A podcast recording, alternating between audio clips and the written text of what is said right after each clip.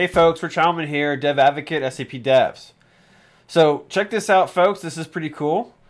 We all know how SAP GUI related objects are not supported with ABAP Cloud, things like DynPros, list reports, and of course selection screens. But for me, I always love selection screens and how quick and easy you could have a very simple user interface up and running quickly. What if we could bring selection screens to ABAP Cloud? Well, now you can, sort of. Oblomov Dev has posted a blog post announcing the new release of their ABAP to UI5 project. So, what is this ABAP to UI5 project all about? Well, the goal of the project is to create an easy and fast way to generate selection screens when using the ABAP Cloud development model. There is minimal effort to create apps using this tool, and the developer is not forced to learn new technologies and languages. Basic ABAP knowledge in general, and of course, knowledge of the selection screen logic, is enough to use this project and create UI5 applications, mimicking the functionality of a standard selection screen. Check out this blog post today for all the details. If you caught last week's SAP Developer News, you might have seen the segment from DJ on the upcoming SAP Code Jams that we have planned. Well, we're really trying to ramp up the program, and we're now taking submissions for future Code Jams you can simply head over to the SAP Code Jam community group and post a discussion in the forum if you would like to host a future Code Jam. We just need to know what topic you would like to to see as your Code Jam, a little bit about uh, the facility and the location that you'd be hosting, what kind of date you, you're looking for. And then we'll work with you to organize the, the best event that we can. Now, a code jam is meant to be a lightweight community event. SAP will send an expert and a community member or, or multiple members will supply the, the location and other logistics. We get to have fun doing exercises together. There's group discussion. Our expert will spend the day answering your questions, walking around the room. It's a great way to connect with fellow developers in your area. So if you're interested in that sort of event, then be on the lookout for future code jams coming to your area. And if you're really ambitious and ready to support the community, then consider hosting one yourself. Hola, SAP developers. I recently shared in SAP community a fun little project that I worked on during the Christmas break. The project involved the SAP community RSS feed, an ink display, a Raspberry Pi, some Python code, and even a 3D printer. I include a link to it in the description below in case you're interested in building one yourself. I encourage you to share those cool projects that you work on in SAP community. I am looking forward to reading about them soon.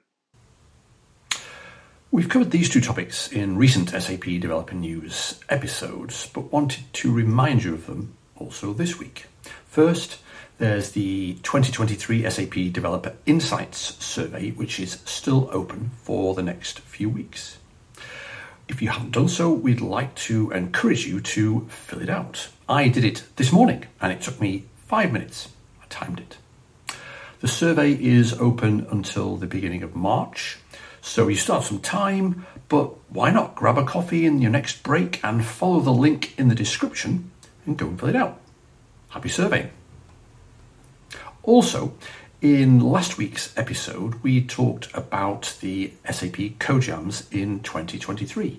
We wanted to remind you that the SAP CodeJam discussion group over on SAP Community's website is the place not only to discuss all aspects of the program, but also to request a CodeJam in your area.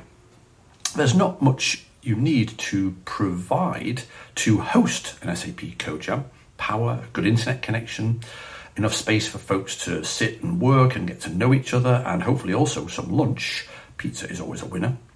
So get in touch if you want to request one, and maybe see you in 2023. Hi everyone.